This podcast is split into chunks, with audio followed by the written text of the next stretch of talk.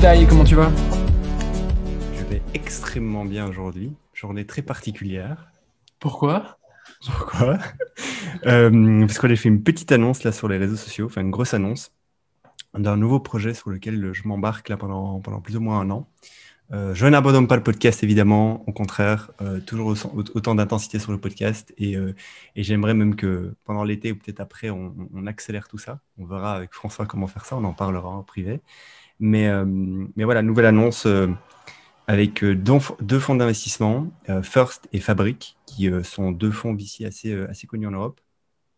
On va, permettre à 10 personnes de apprendre tout ce qu'ils ont à apprendre sur un sujet qui sont les crypto-monnaies et leur donner du capital pour pouvoir, euh, dès le début euh, de leur apprentissage, être tranquille financièrement. Ça veut dire pouvoir se payer un loyer et ne pas penser à l'argent. Enfin, pouvoir se payer un salaire et ne pas penser à l'argent.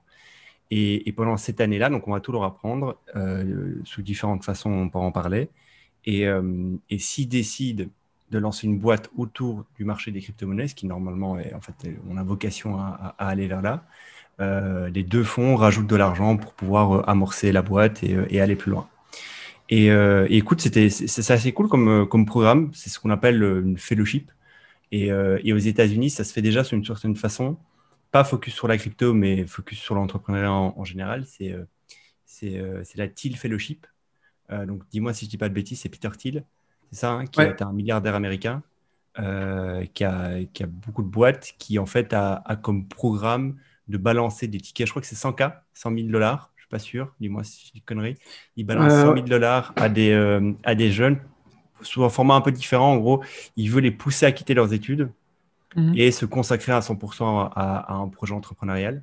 Et donc, il va chercher un peu comme ça des talents. D'ailleurs, je pense, si je ne me trompe pas, que Vitalik, le créateur d'Ethereum, a fait partie du, programme de, de, Peter Thiel. Donc, il a reçu 100K euh, pour tout, quitter et se focus sur un sujet. Donc, il a fait ça sur Ethereum. Bon, ça l'a plutôt bien payé. Enfin, ça a plutôt euh, bien marché. Et euh, écoute, nous, on fait la même façon, plus ou moins la même chose, mais d'une façon un peu différente et sur une verticale spécifique qui est la crypto. Et, euh, je suis très content de faire ce programme. Je sais pas si toi, tu. parce que je suis sûr, on va avoir plein de questions. Là, j'ai fait un post LinkedIn, un post Twitter, ça marche plutôt bien. On a un site où il y a plein de. On, répond à plein de questions. Mais, mais j'ai envie que tu me poses un peu des questions pour, que les auditeurs puissent un peu euh, avoir plus de détails, sachant que j'ai un peu pitché le, truc en général, mais, euh, mais vas-y, dis-moi.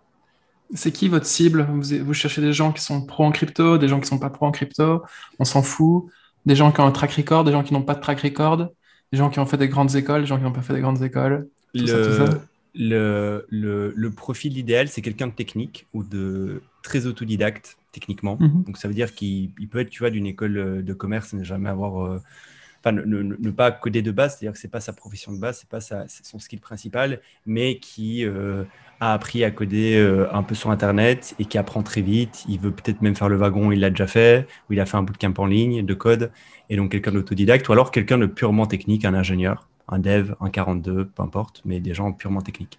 Ça, c'est euh, donc il faut avoir un, attrait technique. les une connaissance du monde de la crypto n'est pas requis. Il n'est pas refusé. Ce n'est pas parce que quelqu'un qui a, qui a, de la connaissance, enfin quelqu'un qui s'y connaît en crypto va pas être refusé, mais c'est pas un, un, prérequis. Donc si tu connais rien à la crypto, c'est pas grave, tant mieux. Euh, de toute façon, tu vas tout apprendre sur le tas. Euh, On te dit que tu vas tout apprendre sur le tas, vous les accompagnez, vous avez créé une, une forme bah, de formation? Euh, tout, ça, euh, tout ça, ça va se faire là, ça, va, ça va se préparer. Mais en gros, de base, ce qu'ils auront, c'est chaque semaine, on va, on va faire des zooms avec des intervenants. Euh, donc en fait, l'avantage de First et de Fabric, surtout de Fabric, c'est qu'en fait, dans, est spécialisé dans la crypto et a dans son portefeuille beaucoup de boîtes crypto, One Inch, Sorare, qui viennent devenir une des premières boîtes crypto, une billion dollar compagnie crypto dans en France, et plein d'autres boîtes dans la crypto. Et donc en fait, bah, Fabric va un peu exploiter euh, euh, son portefeuille pour pouvoir ramener des gens brillants dans le domaine de la crypto face à ces 10 personnes et, donc euh, faire des zooms réguliers.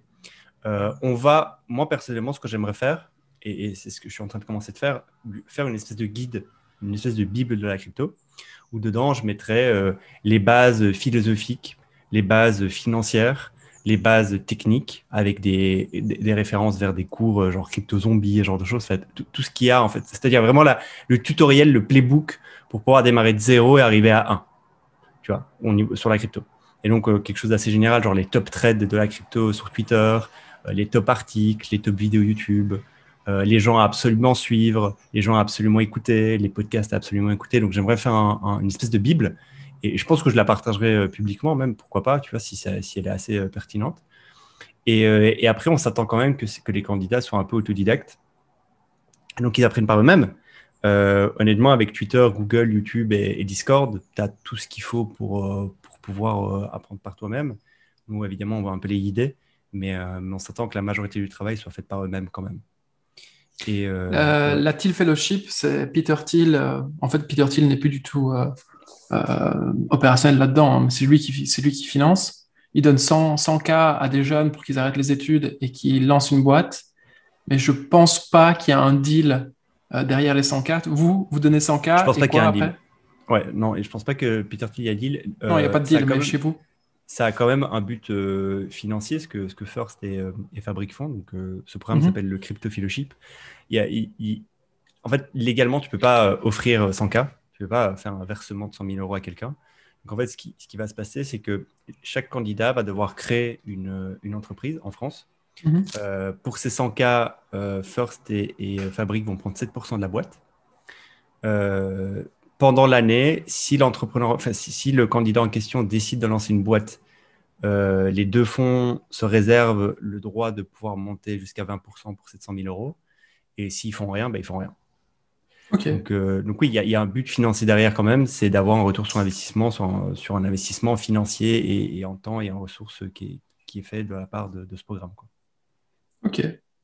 Euh, Ok, d'accord. Et toi, ton rôle concrètement là-dedans, ça va être euh, d'accompagner? Tu, tu, dis que les fellowships sont connus, etc. Je sais qu'il y avait une fellowship chez TF. Ouais. Parle-nous un peu de ça. Moi, c'est Pierre et, donc Max de Fabrique et Pierre de First. Moi, c'est principalement Pierre qui m'a contacté. Et en fait, il m'a, il m'a, il m'a proposé d'être le, on une espèce de programme manager pour ce programme-là. Donc, en fait, ça va être de, de m'occuper d'une partie opérationnelle euh, sur le recrutement des candidats, euh, et toutes les petites tâches manuelles qui sont à faire quand tu lances ce genre de programme. Et puis pendant toute la fellowship, donc pendant toute l'année, bah, c'est de pouvoir aussi euh, m'occuper de l'organisation. Donc c'est coordonner les candidats entre eux, pouvoir faire en sorte que, que, que, que, tous les candidats aient les bonnes informations au bon moment, leur fournir un maximum d'informations structurées, essayer d'aller chasser quand même quelques intervenants externes à ce que les deux fonds vont pouvoir aller trouver. par exemple, j'aimerais trop avoir Julien Bouteloup, J'aimerais trop avoir Davy Dad, qui est un, peu un, sont un peu des noms assez connus dans le monde de la, crypto. Euh, donc là, c'est ce que je suis en train de faire. Je les contacte pour leur pitcher le truc et leur dire est-ce que tu veux, est-ce que tu veux rencontrer ces 10 candidats et pouvoir les aider d'une quelconque façon? Et donc ça va être plutôt de l'organisationnel. C'est ce que, tu sais, c'est un, un, programme d'un an où il y a plein de choses euh, à organiser. Et donc ça va être un peu mon rôle, quoi. Euh, moi, surtout, ce qui va être kiffant, c'est de les réunir, en fait. C'est de les réunir entre eux, les dix, les, les mecs et meufs, euh, qu'il y ait une cohésion entre eux qui se crée. Je pense que ça va être très important. Euh, et, et qu'ils passent un bon moment entre eux et qu'on puisse passer un bon moment avec eux. Moi, j'ai trop envie, tu vois, d'organiser un dîner dans Paris avec, avec des pointures de la crypto et eux, tu vois. Et bah, tu vois, ça va être plutôt ça, ça va être la, relation humaine qui va se créer entre les candidats et, les membres externes qui va être assez ouf. Et, euh, j'avais vraiment envie de pouvoir vivre ça. Alors pourquoi? Parce que moi, quand je bossais chez The Family, quelque sorte, c'était ça. The Family, c'est une boîte événementielle à la base, quand même. Il euh, faut, dire ce qui est. The Family, son, son, métier de base, c'est de faire des événements. Euh, grâce à ces, ces, événements, ils rassemblent des gens brillants et après, ben, ils aident ces gens brillants et ils prennent part au capital. mais, mais, c'est quand même un business humain. En fait, du matin au soir, ce que tu fais, c'est que tu rencontres des gens de parcours totalement différents, avec des envies différentes, mais qui sont tous ambitieux, ont tous envie de créer quelque chose sur cette terre et de résoudre un problème. Et, tu l'aides d'une certaine façon et tu passes des bons moments avec eux, que ce soit à travers des office hours, que ce soit à travers des conférences, ou que ce soit à travers des dîners, des drinks et des, moments plus personnels, plus officieux, euh, plus, euh, je sais pas si tu as les bons mots pour dire ça, mais tu as, compris quoi. Et, euh, et moi, c'est cette partie-là en fait qui va me faire kiffer. Cette partie-là qui va vraiment me faire kiffer parce qu'en fait, c'est là que les relations humaines intenses se créent. Et, c'est là que, que, que, tu peux potentiellement te faire des potes ou faire des, des futurs collègues, des futurs partenaires, des futurs n'importe quoi. Et donc, donc ça, ça va être assez cool. Donc voilà. Dernière question, tu mentionnais le fait de faire des dîners à Paris, etc. Il y a, il y a une condition géographique ou pas pour participer au programme? Il faut être sur la time zone française. donc si tu es partout en Europe, mais sur la time zone française, c'est bon. le programme se fait en anglais. Donc il faut, faut savoir parler, comprendre l'anglais. Euh, voilà, c'est les seules conditions géographiques et, linguistiques euh, qui, sont, euh, qui, sont, liées au programme. Nice, bah écoute, j'espère que ça va bien se passer pour vous. Ouais, je mettrai le lien évidemment dans la, dans la description pour que vous ayez voir tout ça. Et enfin, un peu d'auto-promo, hein, François. c'est ton, ton auto-promo. Pour tout, pour tout vous dire, François, au début, il était, il je crois qu'il n'était pas chaud que j'en parle sur le podcast. En tout cas, il ne voulait pas faire de lien entre le podcast et, ce programme-là. Mais donc, euh, je le dis officiellement, le programme n'a aucun rapport avec le podcast. Alors, je pense qu'on va, je vais en parler régulièrement. On a 100 épisodes à faire. cet épisode-là, c'est le numéro 30. On a encore 70 épisodes à faire. C'est sûr que je vais en parler. Euh, je vais encore vous saouler avec ça quelques fois. Et, euh, mais c'est pas grave pour le bonheur de François. je, suis très content. Moi, je suis très content pour toi. Je suis très content qu'il y ait de l'argent d'ici qui, qui, alimente un peu euh, une forme euh, d'innovation. Je ne sais pas si non, ce ne sera pas d'innovation, mais euh, qu'il y ait plus de gens qui soient aptes à rentrer dans la crypto, parce que je pense que la narrative crypto, en tout cas, à titre personnel, me parle énormément. je me réjouis de voir ce que ça va donner. Et puis, au pire, ce sera des ponts jetés qui auront servi à des gens de se rencontrer. Et, euh, et euh, ça, c'est le worst case scenario. Le best case scenario, c'est que tu fondes le, ouais. le, futur Coinbase. Euh, et voilà. mais je me réjouis de voir aussi, je me réjouis de voir aussi la, tête des, futurs candidats, d'où ils viennent, ce qu'ils veulent faire, et, et voir s'il y a des, des, vrais projets qui se lancent après derrière. Ça, c'est un truc. je me réjouis de voir. donc voilà, mais force à vous et surtout force à toi. Et euh, tu pourras en parler de temps en temps dans le podcast. Tu as mon autorisation. Ça va, j'ai l'autorisation. bon, parlons d'autre chose du coup. Euh, alors, je me lance. Parlons d'autre chose. Vas-y, lance-toi. Lance-toi, lance-toi. Euh, alors, moi, je vais parler d'un type du coup qui a dit non à l'argent des VC et qui, enfin, qui a dit non, qui n'a pas cherché à, lever de l'argent. C'est le héros de Peter Levels. Peter Levels, on en a déjà parlé dans, plusieurs épisodes, fondateur de Nomadlist, fondateur de Remote il fait plusieurs millions d'euros de, de, CA par an avec, euh, avec ces, ces, SaaS qui sont axés autour des digital nomades. Je me suis d'ailleurs inscrit sur la plateforme euh, euh. Je suis vraiment très très content de l'expérience, sauf quelques, quelques petits aspects qui, traduisent très très très bien le, le, caractère du fondateur qui est très, qui est très carré et très euh, picky sur certains points.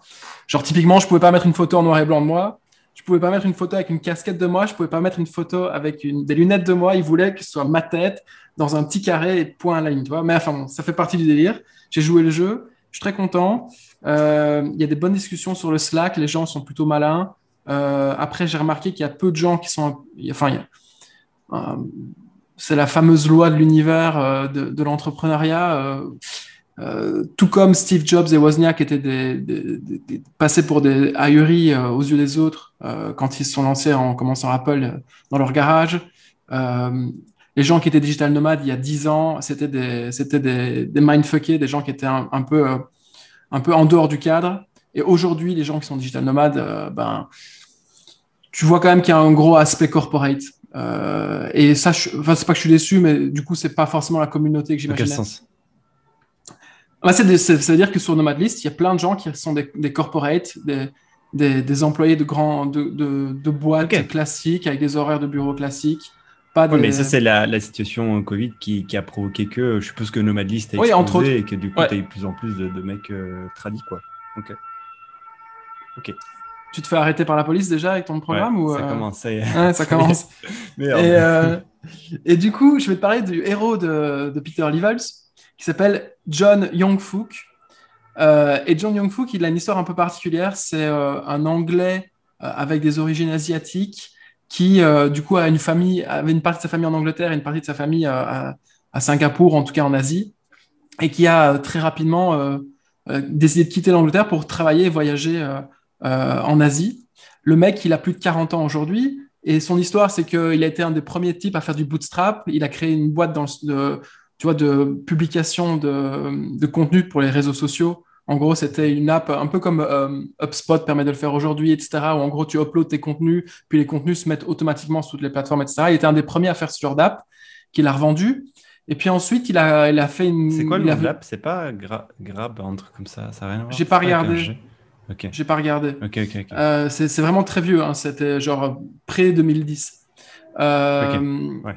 Donc le type était, euh, était déjà en avance, il a, il a écrit plusieurs bouquins, il a écrit euh, des bouquins sur le gros hacking, etc. Donc il était, euh, il était vraiment au, au- au sommet de la vague au moment où le gros hacking n'était pas du tout connu euh, de plein de gens. Et du coup, euh, ah, je me suis intéressé à ce type-là. Et, euh, et donc, il a eu un, un passage dans une corpo euh, à Singapour. Il était payé extrêmement bien, comme tous les corpos, euh, comme une grande partie des corpos à Singapour. Et au bout de 15 ans, il a dit j'en ai marre, je recommence à build quelque chose. Et il a rejoint le, tu vois, le délire de, qui a été lancé par Peter Levels de faire 12 startups en 12 mois. Alors, il en a fait plusieurs, ils se sont toutes plantées. Il a réappris à coder par-dessus. Enfin, tu vois, le mec, il, vraiment, il a vraiment mis les mains dans le cambouis Mhm. pour finalement créer ce qui s'appelle aujourd'hui Banner Beer.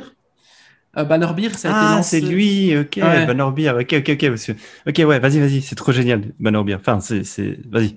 Alors, moi, ce que en fait, Banner Beer, j'ai eu- j'ai mis un peu de temps à comprendre ce qu'il faisait parce que c'était pas clair sur le landing. Aujourd'hui, j'ai un peu creusé pour pouvoir l'expliquer plus clairement. Mais en gros, euh, tout le monde qui est sur les réseaux sociaux, que ce soit LinkedIn, Twitter, Instagram, on voit tous tout le temps des petites images avec un quote, avec une quote dessus.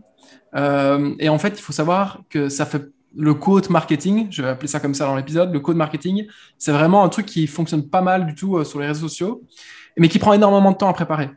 Alors, il y a trois façons de s'y prendre aujourd'hui pour faire du code marketing. Soit tu fais comme les gros bouseux, tu, tu euh, fais un screenshot d'un- d'une code que tu vois passer, tu la redécoupes et tu mets ton logo dessus et puis c'est tout, tu l'envoies. Euh, on a tous fait ça et ça donne, ça donne pas grand-chose.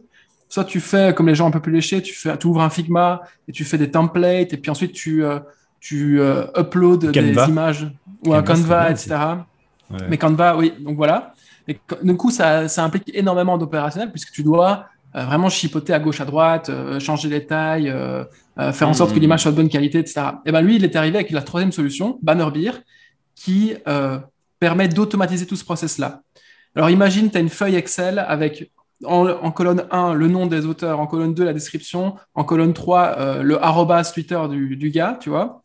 Et ben lui, il prend ces trois colonnes-là, paf, paf, paf, il les envoie sur des templates qui sont pré-créés. Et, euh, et après, en fait, ben, tu peux créer des centaines et des milliers d'images comme ça très rapidement. Il suffit d'avoir une ligne pour chaque code que tu veux mettre sur tes réseaux, etc. Peu importe. Tu peux avoir une, une liste de 200 codes. Et c'est que des utilises Alors, c'est moi, oui, c'est que des, enfin, c'est que des quotes. Non, tu peux faire plein d'autres choses aussi. Tu peux faire ça pour les images. Tu peux faire ça pour tout plein de choses en fait, pour euh, les banners, etc. Ouais, Donc, là, je peux- vois, par exemple, une banner de blog, euh, tu peux. Ouais. Ouais, ouais, je vois, je vois, je vois, ok, génial. Euh, Mais l'idée, c'est vraiment de pouvoir très rapidement, à partir d'une base de données, euh, en l'occurrence, j'ai donné le nom d'une. Enfin, je- on peut partir avec un Google Sheet, avec, avec euh, comment ça s'appelle encore, le Airtable, ou bien alors euh, tout simplement une vraie base de données. Et puis en fait, lui, il vient chercher toutes les informations dans la base de données. Et c'est l'API qui permet de créer, en fait, Ouais. derrière, en fonction d'une template présélectionnée, l'image finale que tu peux distribuer sur tes réseaux sociaux. Ça. Et je trouve ça vraiment bien. Alors, il a commencé en septembre 2019 à coder ce truc. Enfin, un peu avant. En septembre 2019, il faisait 500 dollars de, de chiffre d'affaires. Euh, et ça lui a pris jusqu'en juin 2020 pour casser la barre des 1000 dollars. Et puis depuis, ça ne fait que exploser. Vous pouvez aller voir sur euh, bannerbeer.com slash open, parce que c'est une open startup. Elle partage toutes ses datas. Enfin, toutes les datas qu'il a décidé de partager, en tout cas, elles sont accessibles sur son site web. Et aujourd'hui, il est quasiment à 18 000 dollars de chiffre d'affaires par mois. Et il engage des gens, euh, il essaie de trouver des freelanceurs pour créer du contenu. euh. donc, il est, en fait, c'est un gars, il est solo entrepreneur. Il est tout seul, euh, il vit sa meilleure vie à Bali, il conduit des motos, etc. Il s'amuse bien. D'ailleurs, un, petit clin d'œil pour ceux qui aiment les motos, vu qu'il partage toutes ses métriques de façon publique, euh, eh ben, il a mis des, des photos de motos sur, euh, sur, la, sur la slash open et vous voyez en fonction de son revenu quel type de moto il peut se payer parce que tu as une espèce de ça, barre de progression. Et Ouais. je trouve qu'il est très très fort. Il fait du très bon contenu. euh, sa brand perso est, est géniale. Euh, et, euh, et moi, je sais pas, ça m'a inspiré de voir son histoire parce que le mec, il a quand même plus de, je pense qu'il a même plus de 45 ans. Alors, c'est pas une tare, mais euh, c'est euh, c'est impressionnant de voir un type qui, qui a lâché son job, son appart euh, et, sa bonne, et sa super belle vie à, à Singapour pour se remettre à, à, à- à être un vrai maker. Quoi. Ouais. Et, donc voilà, c'est l'automatisation du code marketing, j'appelle ça comme ça. Ouais, un peu un comme il, En gros, il dit je, t'aide à automatiser, scaler euh, des images pour, le, pour ton marketing. Et, euh, et euh, c'est une API, du coup, si je vois bien, c'est une API sur laquelle tu plugs. C'est ça? Ouais, ouais, il y a une partie. Euh, mais enfin, oui, il s'intègre maintenant avec plein de plein d'outils no-code. Tu n'es pas obligé d'avoir. Okay. pas obligé d'être très, très poussé pour savoir le faire. Mais c'est vraiment super bien.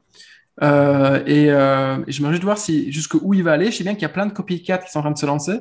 Parce que du coup, tout le, tout le côté négatif de quand tu t'exposes en tant qu'entrepreneur et que tu montres les chiffres de ton business, c'est qu'il y a plein de gens qui n'ont pas énormément d'idées dans leur vie, qui se décident de faire la même chose. C'est pas un problème, tu vois, mais lui, euh, il, j'ai déjà vu, il, rageait un petit peu sur Twitter d'avoir des gens qui, qui faisaient la même chose que lui. Je pense qu'il y a une boîte en France qui fait la même chose, mais eux, ils ont levé des fonds et je pense que ça marche pas très bien.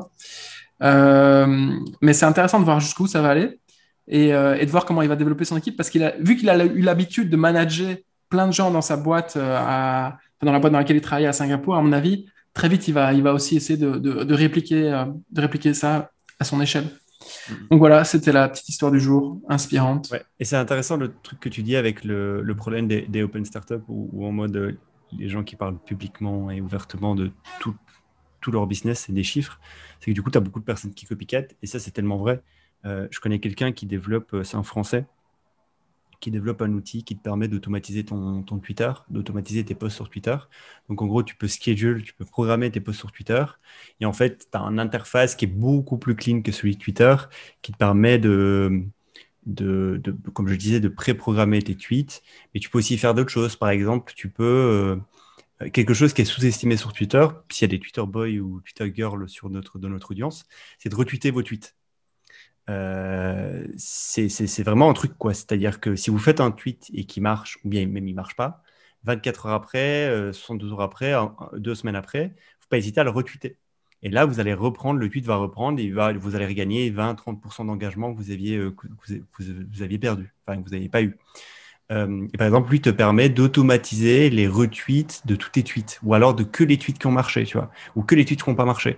Et en fait, il, permet aux gens qui sont hardcore sur Twitter bah, de faciliter leur, leur, tâche sur Twitter. Et lui, pareil, il est open, donc il tweet euh, presque tous les jours euh, tout ce qui ship avec sa team. Je crois même que sa roadmap, elle est, elle est publique, mais genre euh, chaque git push est public.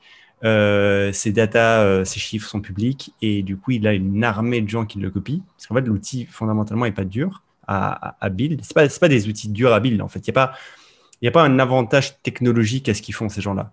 Enfin, très souvent, les, makers qui font des petits tools comme ça, avec quelques dizaines d'euros, il n'y a, pas un vrai avantage technologique.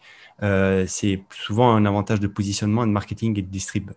Euh, et, euh, et, du coup, bah, il a une armée de gens qui le copient et ça le vénère aussi. Et du coup, il, il tweet souvent là-dessus en mode il essaie de défoncer un peu les gens. Mais non, c'est cool, c'est cool, c'est cool. Euh, et, je ne savais pas qu'en fait, c'était Peter Levels euh, qui fait ce type. Je savais pas. oui. C'est ce type-là qui a inspiré Peter Levels à se lancer sur Nomadlist il y a, enfin, à partir en mode digital nomade. C'était un des premiers digital nomades, ce type, enfin, un des premiers. Un des premiers à s'être défini comme digital nomade, etc. Tu vois. Non, vraiment, le type, il, avait, il, avait avant. C'est juste qu'il y, y en a qui ont lancé le mouvement. C'est comme beaucoup de choses. Hein. Il y a des, gens euh, qui étaient dans un mouvement, dans une tendance avant qu'elle soit connue, il y en avait beaucoup. Et, euh, après, bah, il y a quelqu'un qui théorise ça, qui communique là-dessus, et du coup, tu as l'impression que la tendance naît. En fait, le digital nomadisme existe depuis, toujours, en fait, euh, depuis qu'Internet existe. Euh, ok, ok, ok. trop cool, trop cool, trop cool. moi, je vais te parler d'un autre sujet, je vais te parler du live shopping. C'est un truc dont on a déjà parlé un peu du live shopping. pourquoi tu fais cette tête? Non, parce que je me réjouis de voir ce que tu vas dire. Euh, c'était enthousiaste? C'était enthousiaste? Surtout, surtout, tu vas pouvoir, euh, tu vas pouvoir euh, m'aider sur ce sujet-là parce que je pense que tu t'y es intéressé aussi à un petit moment. On a tous les deux parlé avec des gens qui s'intéressaient pas mal au live shopping. Donc, on avait découvert quelques boîtes, on a découvert quelques tendances. le live shopping, en fait, c'est un mot qui, qui, qui, qui, qui, veut dire beaucoup de choses. En, en, gros, l'hypothèse de base, c'est de se dire euh, l'achat traditionnel en ligne, il est un peu euh, outdated, il est un peu, euh, il est pas très à jour. Parce qu'aujourd'hui, on voit un produit sur les réseaux sociaux ou à travers un, email ou à travers une pub, on, voit, on va sur le e-commerce, euh, on voit la page produit, on ajoute au panier, on achète.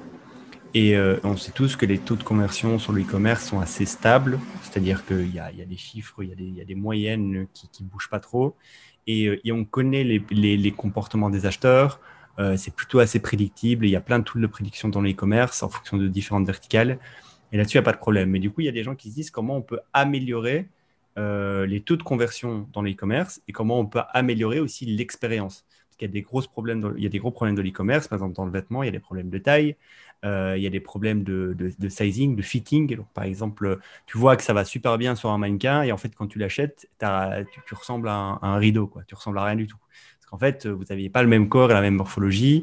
Et euh, il y, a plein de, détails comme ça qui en fait causent des problèmes logistiques et opérationnels à un e-commerce. Et en plus, font vivre une mauvaise expérience au consommateur à la fin. Ça te fait chier, de ça te fait chier de recevoir une robe, bah, au final, ça te va mal et, en fait, tu avais l'impression que ça allait bien t'aller. Euh, du coup, il y a des gens qui disent tiens, comment on peut améliorer ça? Et il y a une tendance, euh, apparemment en provenance. Alors, j'ai pas historiquement, je ne sais pas pourquoi et ce que c'est vrai, mais on dit sur Internet que c'est une tendance en provenance de l'Asie, le live shopping.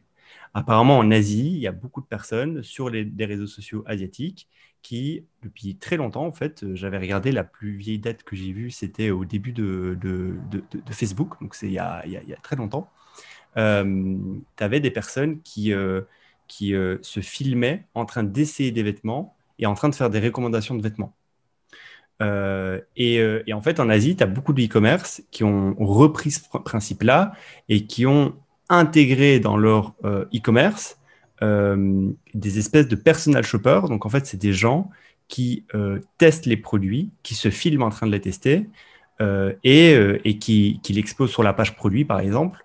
Et, du coup, le visiteur, non seulement il voit le produit en photo, il le voit sur le mannequin, mais il voit aussi une vidéo avec ben, le avec quoi ça irait bien euh, Est-ce que, est que le live shopper donne des conseils et dit tiens, ça pourrait mieux aller sur tel type de morphologie ou tel type de morphologie Et du coup, tu as toute cette vague-là de live shopper et, qui est aussi agrémentée par les influenceurs sur les réseaux sociaux qui, pour faire la promotion de différents produits, des fois les testent.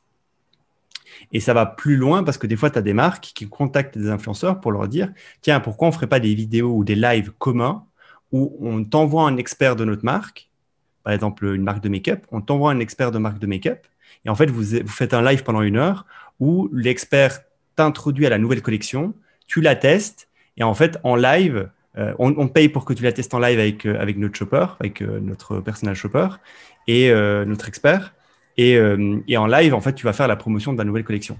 Et donc, en fait, en mélangeant ces deux, ces deux façons-là de faire du live shopping, il y a des applications qui sont développées dans, le, dans le monde euh, dont deux que j'avais trouvées qui étaient vraiment plutôt cool. Euh, et je crois que je t'en avais envoyé une. C'était, il y en a une qui c'est Bamboozer, ou je sais pas comment on dit Bambuser, Bambuser plutôt. C'est B-A-M-B-U-S-E-R. Et l'autre, elles font plus ou moins la même chose. C'est Use Hero. U-S-E-H-E-R-O. En gros, elles font quoi ces deux boîtes? Ces deux boîtes qui existent depuis quand même pas mal de temps.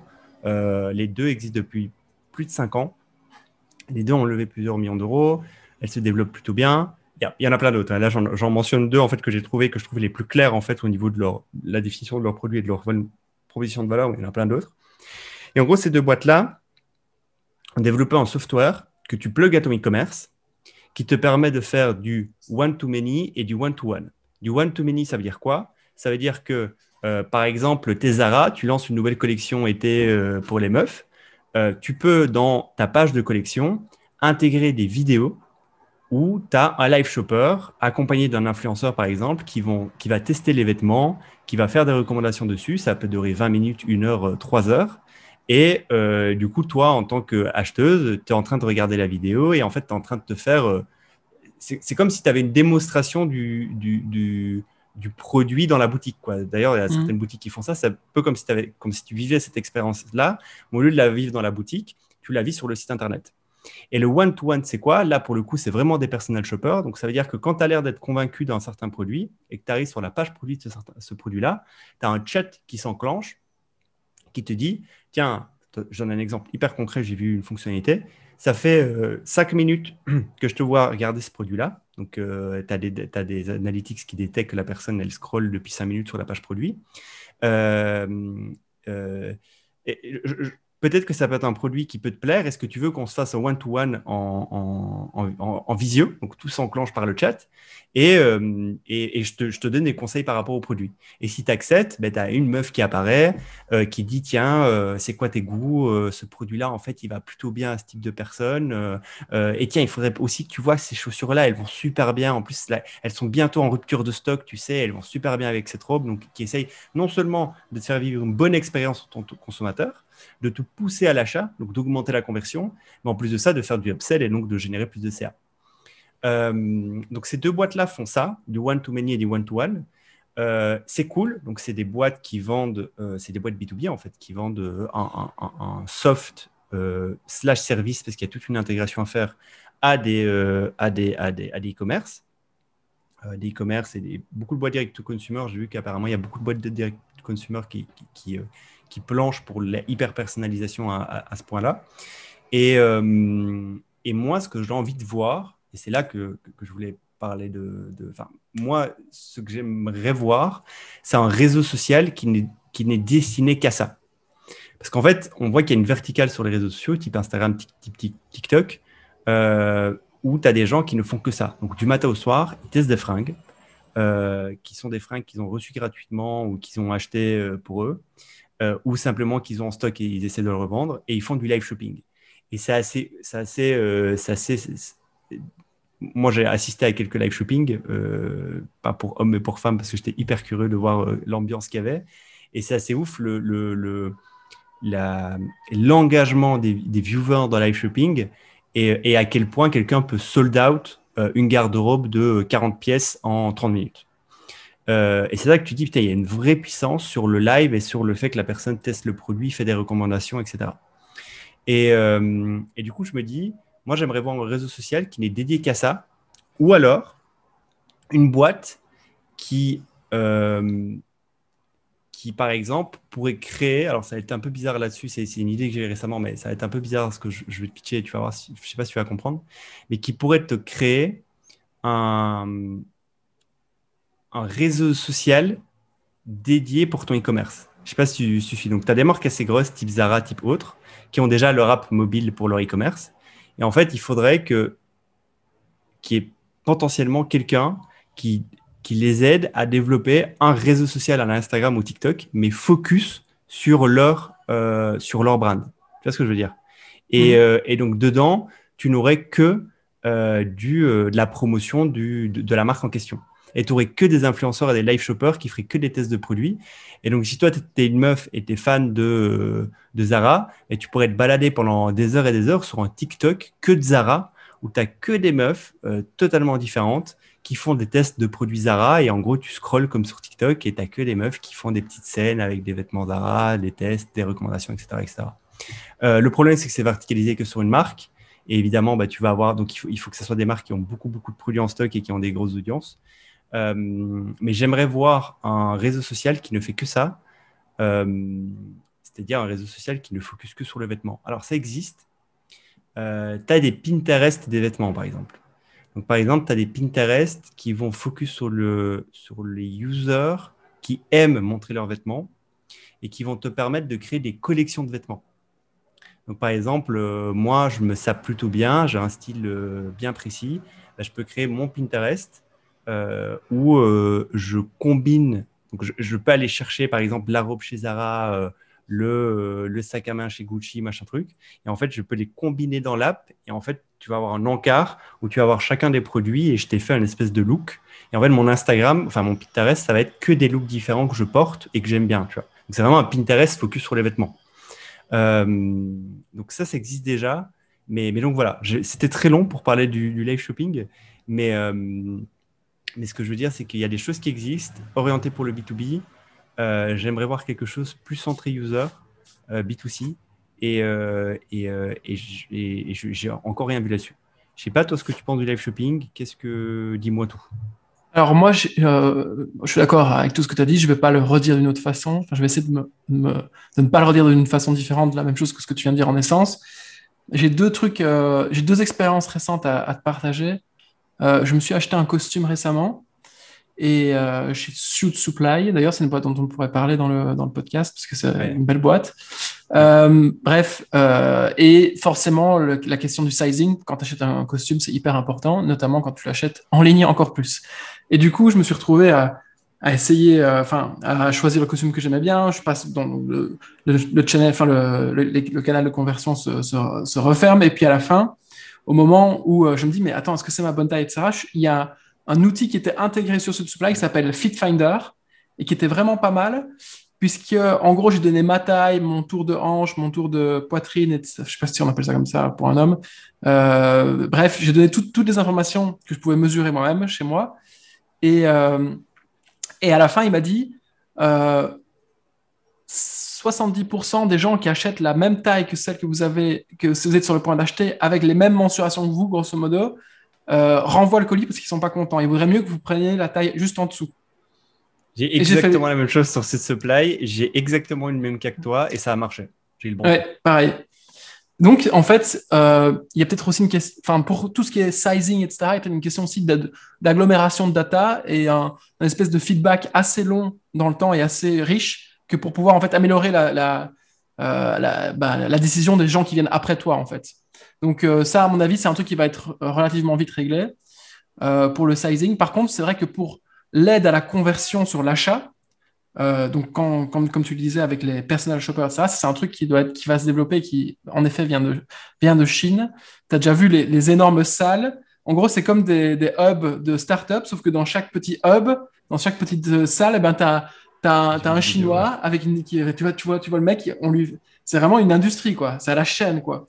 Donc c'est pas, c'est pas, ça, ça, fait pas rêver quand je le dis comme ça. Mais Attends, tu, tu, parles, tu parles de la vidéo où tu vois, euh, tu vois des espèces de cubes euh, où ouais. dedans tu as un personal shopper. Et euh, moi j'ai vu un truc comme ça où ils sont filmés quoi. Et oui, il y a, y a, ouais, y a 10 téléphones devant eux qui sont ouais, tous en ça. ligne. Et puis, euh, donc c'est un truc de ouf quoi. Euh, ce que je voulais te dire aussi par rapport à l'expérience du live streaming, c'est que j'ai un pote en Belgique qui est en train de développer une petite activité. Ça me fait trop rire que tu me parles de ça parce que en gros, lui, il vient dans des magasins euh, des gens euh, ouais. avec sa petite caméra, euh, avec une bonne caméra, avec une planche de mixage, etc. Et en fait, vu qu'il Twitch à ses heures privées, à ses heures perdues, il s'amuse à Twitcher, donc il a, il, en fait, il a développé une compétence qui est le live. Et il ouais. propose en fait un service de live à tous les petits magasins qui savent pas comment bah, comment brancher euh, Facebook Live en même temps qu'Instagram Live, en même temps que tout, tout ce qu'il faut, ouais, en ayant une qualité, en ayant euh, un, bon, un, enfin, un bon suivi de l'image, etc., une bonne qualité, euh, audio aussi, parce qu'il y a de l'audio, tu vois. Donc, en fait, il y a plein de... Il y a un savoir quand même technique, il y a, quand tu veux faire de la qualité, il y a un savoir technique quand même qui est, qui est quand même assez, euh, assez élevé. On le voit déjà même nous quand on veut faire un podcast, il faut qu'on s'achète un micro. Avant chaque podcast, on regarde si le micro il est bien, il est bien mis. On se rend compte qu'il y a des gens qui nous disent ouais, on, on, entend que ça grésille, tu vois, je sais pas. Donc en gros, il y a, il y a une ouais. compétence euh, à développer, un skills, et lui il l'a développé. Du coup, en fait, il offre ce service-là. Il offre ça. Euh... alors là, il m'a dit en gros qu'il avait fait principalement des gens qui font de la bouffe en temps réel. Donc, c'est les, les okay. petits restos, euh, les, les, cours de cuisine, etc. Et donc, attends, euh, ils filment en live shopping pour eux et en ouais. fait, c'est eux qui, euh, qui, euh, qui partagent sur leur plateforme ou c'est lui qui a un, un Twitch euh, et, et Non, non, qui... c'est les, donc par exemple, c'est Magin Bijou, Bijou Mez qui a, une, qui, a une, qui a une bijouterie et qui veut faire un défilé avec, avec les mannequins qui portent les bijoux. Okay. Eh ben, il appelle euh, mon pote et le gars il arrive avec tout son matos, okay. son acolyte, ouais, ouais, il et il filme tout. et il repart, tu vois. Et il s'occupe aussi de la post-prod, s'il y a un peu de post-prod à faire, euh, si tu veux réutiliser les éléments du live et en faire une, ouais. vraie, une vraie vidéo, etc. Et, euh, et, ça fonctionne super bien. Il fait ça aussi pour des magasins de lingerie. Parce qu'un truc qu'il faut savoir, euh, en tout cas, c'est l'expérience qui m'en a rapporté, c'est que les magasins de lingerie, avec le Covid, quand on pouvait re retourner en magasin, ils ont vu leur taux de, enfin, leur, leur taux d'intérêt hyper fort augmenter parce que les gens étaient obligés de prendre rendez-vous. En gros, tu te retrouvais dans le, dans le magasin de lingerie euh, sans personne d'autre. Juste, juste la, meuf, il y avait une meuf pour toi, vu que tu pouvais pas être plus de un dans le magasin. Tu avais une meuf, une commerçante qui était là pour toi. Et, euh, du coup, en fait, leur, créneau horaire était rempli à 100%. ils se sont dit, OK, d'accord, mais ça veut dire qu'on peut accepter autant de gens par jour, il y a forcément des heures vides où il n'y a personne. Euh, comment est-ce qu'on peut bah, démultiplier cette expérience-là? Et du coup, ils ont décidé de faire du live, du live avec mon pote. Et, ça fonctionne plutôt pas mal. donc ça, c'était la petite anecdote hyper concrète d'un petit... de service business, qui exploite le, live, shopping, qui est, qui est très malin hein, de le faire ça en tant que service. Et, mm. et, et c'est, ouais, non, clairement, clairement, clairement. trop bien, trop bien. voilà. Vas-y, dis-moi. Qu'est-ce que je voulais dire par rapport au live shopping? Non, mais c'est un truc. Un on en avait, quand on en avait parlé, je me rappelle qu'on avait, qu'on avait dit Ouais, putain, tu te rends compte, tu veux acheter un vélo, tu arrives sur decathlon.com et là, tu as un potes qui est fan de vélo euh, qui arrive et qui nous dit Les gars, c'est celui-là que vous devez prendre, etc. Il est le mieux pour vous. Euh, vous faites quoi Comme vous faites, vous faites du trail, vous faites de, je sais pas quoi, enfin, je sais pas comment on appelle ça, moi, du. Euh, du, gravel. du gravel. c'est gars, c'est celui-là qu'il vous faut. En fait, il y a les types, ils sont tellement. Et en fait, je pense qu'il y a aussi un service à développer au-delà. C'était ça, c'est de trouver les. La ubérisation un peu du live, du live shopping, c'est de trouver des gens passionnés et de leur dire. Parce que ça, c'est peut-être ça même le truc le plus intéressant, parce que mon discours était un peu long sur le live shopping. Mais c'est ça, on avait eu. Il y avait ce, truc, et, ça existe. On, a, on avait trouvé une boîte en France qui fait ça, qui est gigantesque. Je ne sais pas si tu te souviens du nom, j'ai oublié le nom. On est ah, ils sont une boîte qui est gigantesque. Euh, et, et, en gros, c'est ça, c'est qu'en fait, ils vont chercher des gens passionnés de certains sujets, genre euh, passionnés de, de vélo, comme tu l'as dit. Et, euh, et, du coup, ça va être, ils vont les payer à l'heure pour être le personal shopper. Et en face, bah, tu as l'utilisateur qui arrive sur l'e-commerce et il voit Jedi, fan de vélo, qui, qui débarque qui dit Putain, je peux absolument t'aider. Parce qu'en fait, il y a des gens qui sont ultra fans d'un sujet donné et qui pourraient être payés juste pour donner des conseils autour de ce sujet-là. L'exemple, le taux de conversion, Ouais, ouais. c'est ça. Il explose. Parce que entre te déplacer en voiture dans un magasin, euh, arriver, attendre que le gars veuille bien te regarder pour que tu puisses lui poser ta question, et une chance sur deux que tu tombes sur un dépressif chronique qui, en a marre de son boulot, euh, ben ton taux de conversion il chute à chaque étape quand tu es en réel. Tandis que quand tu es dans une expérience de live shopping avec un mec qui est fan, qui est réellement fan du sujet qu'il aborde avec toi, ben, ton l'expérience d'utilisateur est plus grande et meilleure, et du coup, la conversion sera aussi euh, impactée positivement. Donc, ça fait sens. Euh, après, comme toutes ces boîtes-là, c'est des idées qui sont faciles à. En fait, c'est des, idées qui tombent sous le sens. Quoi. Tout le monde se dit, bah oui, un jour, ça existera, etc. Ce qui compte vraiment, après, c'est comment tu l'exécutes. Et ça, ça doit être très difficile. Moi, je commencerai, je pense, en effet, par faire une, une présélection sur une verticale bien donnée des, des 500 personnes dans les 100 km à la ronde qui sont fans du sujet et qui sont prêts à être payés même 10 euros de l'heure pour, euh, pour en parler, en fait, tout simplement. Mm, mm, mm. Et tu peux leur donner une commission sur la vente, tu peux, tu peux essayer de faire plein de choses. Et puis ensuite, après, la question de comment tu l'intègres sur le site web de ton client, ça c'est autre chose. Euh, je pense que c'est encore euh, c'est un sujet qui n'est pas trop difficile. Enfin, soit. il faut, si vous connaissez des boîtes dans ce sujet-là, envoyez-moi, envoyez-nous des liens parce que moi je suis curieux d'en savoir un peu plus. Euh, je sais qu'il y a des gens qui sont en train de monter des boîtes là-dessus en Europe, qui euh, sont en train de lever beaucoup d'argent. Je n'ai pas les noms, mais je vais essayer de les avoir. Et, euh, et qui, et qui bossent sur ce sujet-là. Donc, je serais curieux de, connaître si vous avez des références. Est-ce que tu as un petit dernier sujet là? Parce que ça fait déjà presque une heure là qu'on parle. Bah, j'hésitais à, le garder pour une prochaine fois, du coup. Est-ce que toi, tu voulais encore parler d'un truc? Moi, moi j'ai un sujet, mais on peut, je peux, je peux, je peux ne pas en parler. Qu'est-ce que, est-ce qu'on ne peut pas parler d'autre chose? Que de boîte Je sais pas, de n'importe quoi. oui, bah, bonne idée. bonne idée. Parlons d'autre chose. Euh, alors oui, mais un truc qu'on doit, doit, dire, c'est qu'on va organiser euh, un, événement IRL euh, à Paris, malheureusement. Désolé pour ceux qui ne sont pas à Paris. C'est chiant, mais c'est comme ça. bien, bien bah, entendu, un événement, il, a, il a un peu ils vont un peu. Non, on, va, on, va se on va, Ouais, c'est un drink, quoi. Mais ah, un lunch ou un drink. Ouais, ça. Parce que comme Jedi le disait très bien pour son, sa fellowship, c'est important de nouer des, des liens euh, euh, humains, concrets et réels, et de serrer la main des gens ou, euh, ou en tout cas de leur faire, leur faire un, un coude pour, pour se rencontrer. Ça, franchement, j'ai envie, je me de voir ce que ça va donner. alors, je ne sais pas si tu as remarqué, mais 80% des gens qui ont répondu présent pour le moment de façon un peu aléatoire parce qu'on n'a pas officiellement annoncé le truc. Euh, c'est des gens qui, sont dans la crypto.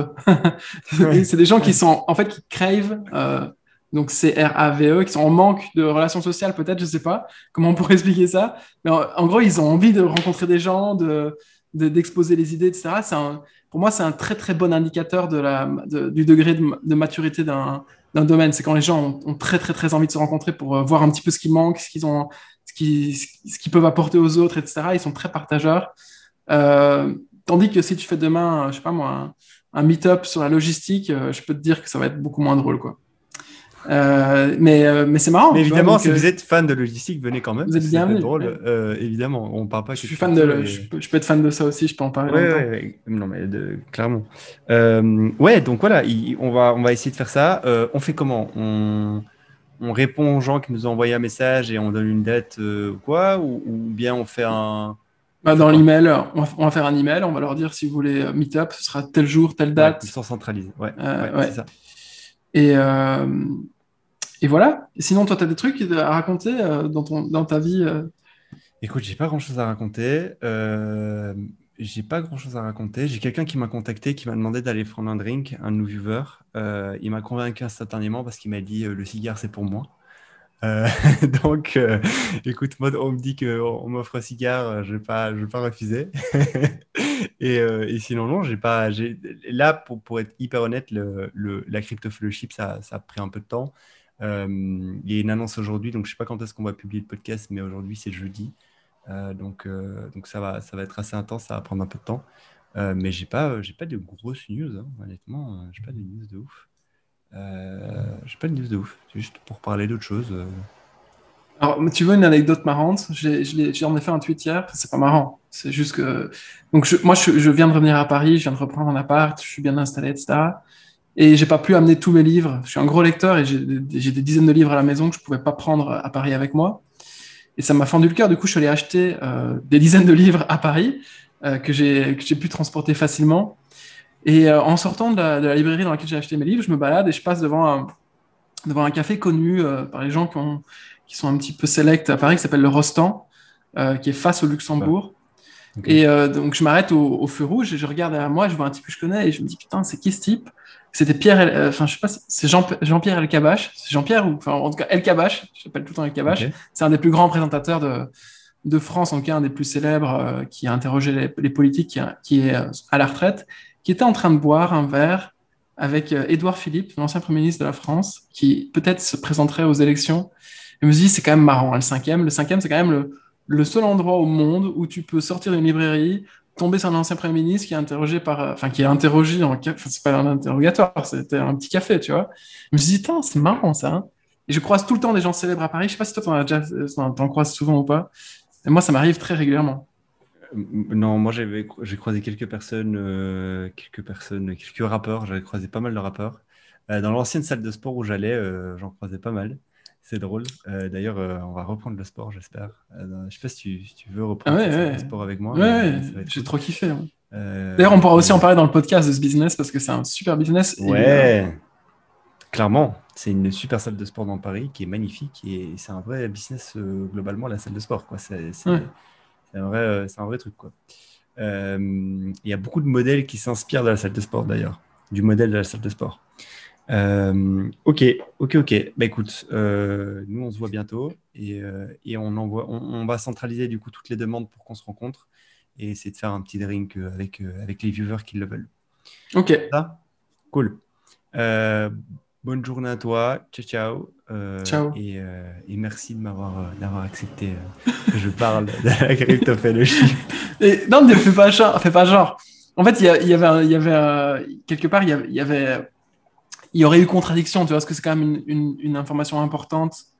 Euh, et je vois, j'ai pas, j'ai pas, je, savais, je savais pas si tu voudrais qu'on en parle à cet épisode-ci, mais je savais que tu allais vouloir en parler un, jour ou l'autre, quoi. Et, euh, et je, je me voyais pas de dire, euh, Jedi, il a fait un truc, il, le, il en parle pas dans le podcast, c'est bizarre, tu vois. Donc, euh, ouais, je vois. Je vois, be, my guest. be my guest.